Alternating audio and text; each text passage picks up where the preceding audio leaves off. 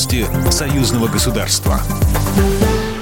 Здравствуйте, в студии Екатерина Шевцова. Президент Беларуси встретился с губернатором Приморья Олегом Кожемяко.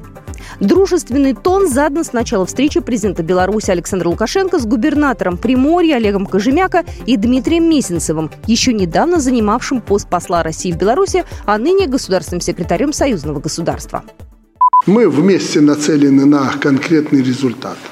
И нам не может помешать ни пандемия, ни внешние попытки расшатать политическую ситуацию у нас и у вас. События последних месяцев показали, что в нелегкие моменты испытаний, подброшенных нам извне, обе страны могут рассчитывать на поддержку и помощь. Я прежде всего хочу поблагодарить, как гражданина России, вас, посла, он никогда бывшим для нас не станет, Российской Федерации, за ту поддержку, которую вы всегда оказываете Беларуси. За нами дело не станет.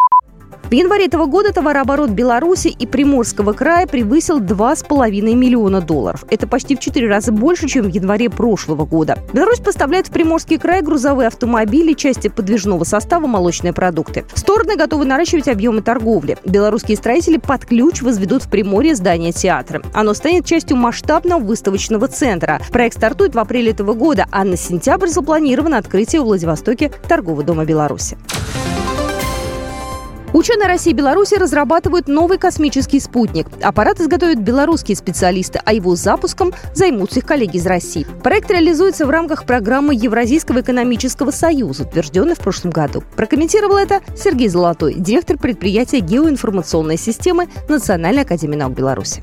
Планируется создание орбитальной группировки космических аппаратов, причем три аппарата э, среднего разрешения с разрешением 5 метров будет создавать Казахстан, а два аппарата сверхвысокого разрешения с разрешением 35 сантиметров будет создавать Россия и Беларусь. На этот год запланирована фактически разработка э, нормативной базы по взаимодействию, но это фактически уже не в рамках двух стран Россия и Беларусь, а в рамках пяти. Всего планируют разработать около 60 стандартов использования космической информации. Также будут разработаны положения, регламентирующие работу этих стандартов. Помимо этого, программа интеграции СГ предусматривает создание новых технологий и аппаратно-программных комплексов.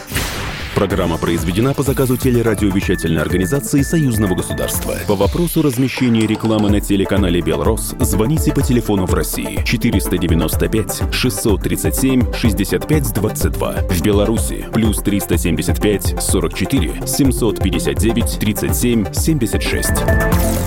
Новости Союзного государства.